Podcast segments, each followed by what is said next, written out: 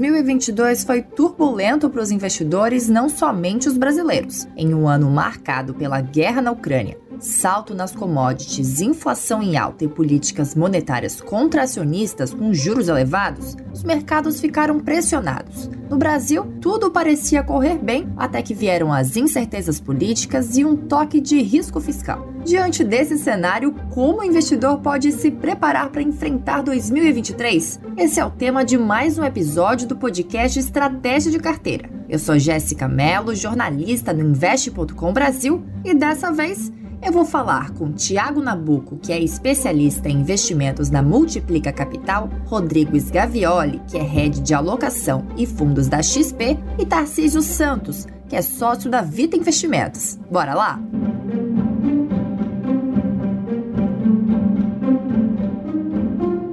Qual é o cenário base para 2023? Assim como outros analistas, Rodrigo Sgavioli, que é head de alocação e fundos de research da XP Investimentos, acredita que com juros elevados em países desenvolvidos, eles devem passar aí por um período de desaceleração mais forte ou até uma recessão. E o mercado costuma antecipar esses movimentos, ou seja, os mecanismos de combate à inflação tendem a pressionar os ativos de risco, e por isso ele sugere uma gestão ativa em renda variável global.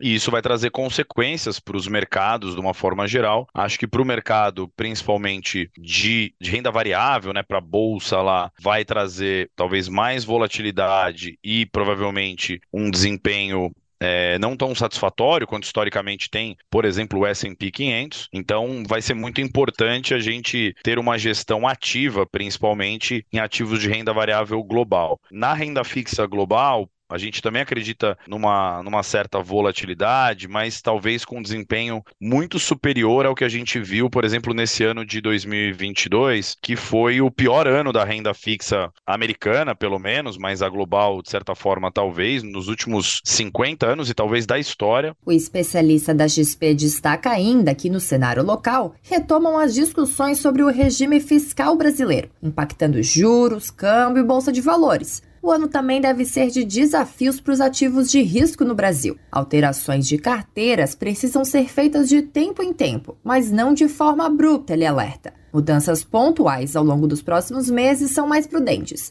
A melhor forma é manter um portfólio diversificado. A XP vem reduzindo a exposição internacional, mas acredita que as alocações já estão nas mínimas. O mais provável é que o time volte a aumentar a parcela em renda fixa global e também umas parcelas em dólar. Então a gente acha que ter exposição à moeda americana, por mais que ela esteja perdendo força globalmente frente a outras moedas, as pressões contrárias, né, que fariam com que o nosso real se fortalecesse frente ao dólar, elas perderam força. Então, tem sido um movimento de curto prazo que a gente tem um pouco de, de é, insegurança de garantir, né, de que o dólar também vai continuar perdendo força quanto ao real, porque nesses últimos 30, 60 dias o movimento foi contrário. No Brasil, o cenário é de aumento no risco fiscal, principalmente depois da proposta de emenda à Constituição, a PEC da transição, que veio impactando a curva de juros. Por isso, a nível local, a XP prefere optar pela renda fixa, pós-fixada,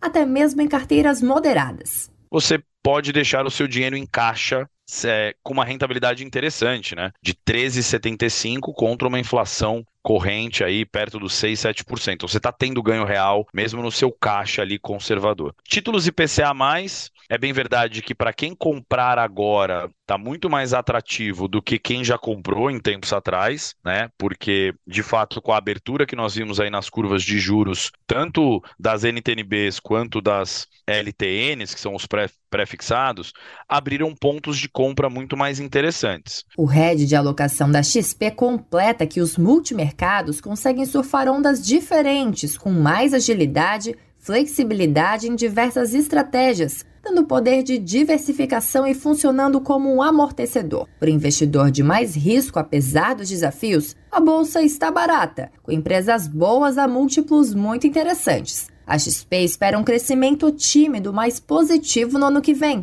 o que pode fazer com que a bolsa brasileira performe melhor. Com base no cenário previsto, Tarcísio Santos, que é sócio e co-CIO da Vita Investimentos, detalha que possui posições em bolsa no mercado externo nos Estados Unidos, China e Ásia como um todo. As grandes empresas, as grandes empresas que se consolidaram no mundo, que têm posição, posição de domínio forte, né, as big techs, etc., elas estão lá, não estão aqui. Né? Então a gente prefere ter os investimentos lá. A gente até tem um pouquinho de bolsa comprado aqui, a gente chegou a zerar tudo. A durante o ano passado a gente não tinha nada de bolsa brasileira por conta do, dessa indefinição do cenário eleitoral. E aí, por valuation, por estar barato, a gente comprou um pouco, mas como os sinais do novo governo são muito ruins, a bolsa não andou, né? ela está parada. Então a gente não revisitou esse tema ainda. A gente acha que está barato, mas vai depender muito do que o governo fizer. Né? Se a gente tiver um governo com uma agenda de restatização, aumento da máquina pública, etc., etc., é difícil ver a bolsa assim como uma grande uh, oportunidade. Então a gente prefere manter ações de grandes empresas lá fora, como eu disse, e também um pouco de China, como eu comentei. Santos concorda que faz sentido ter dólar na posição e afirma que o momento atual não é muito bom para investimentos alternativos, que tinham sido beneficiados pela liquidez alta dos anos anteriores. O especialista da Vita recomenda uma exposição muito pequena na carteira dos clientes e só se for de acordo com o perfil de risco. Mas é uma coisa que tem que olhar caso a caso. Por exemplo, é... depende muito do tema, né? Então, assim, a gente tem, por exemplo, fundos alternativos que fazem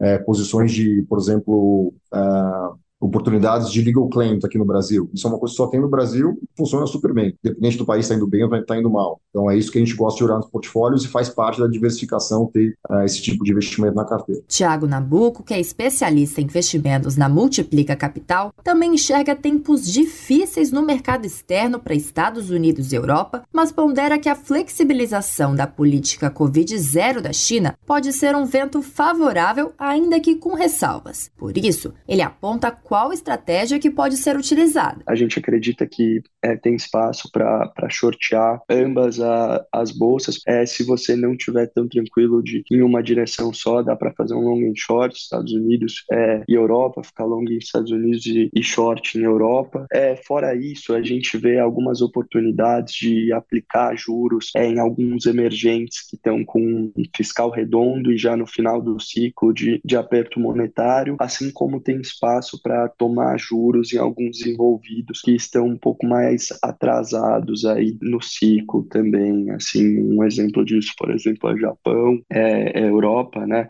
É na China. A gente acredita que dá para fazer uma aposta é, contra o setor imobiliário, que a gente acredita que esse setor aí tá, tá bastante é, vulnerável. Nabucco também elenca os bons que podem impulsionar os resultados. Dando um exemplo aí de, de países emergentes que já se dá para aplicar juros, assim, eu acho que México e, e Colômbia são um bom exemplo, desenvolvidos para tomar juros, Japão e, e Europa, né? E bons de emergência, assim, eu acredito que bons de, de México sejam interessantes e também bons emergentes de empresas ligadas a petróleo e a energia é, devem surfar aí bem nessa onda. 2023 deve ser de um mar agitado para se navegar, principalmente nos primeiros meses, segundo os analistas. Mas o investidor que acompanha o Investe.com Brasil já pode ir se preparando para isso.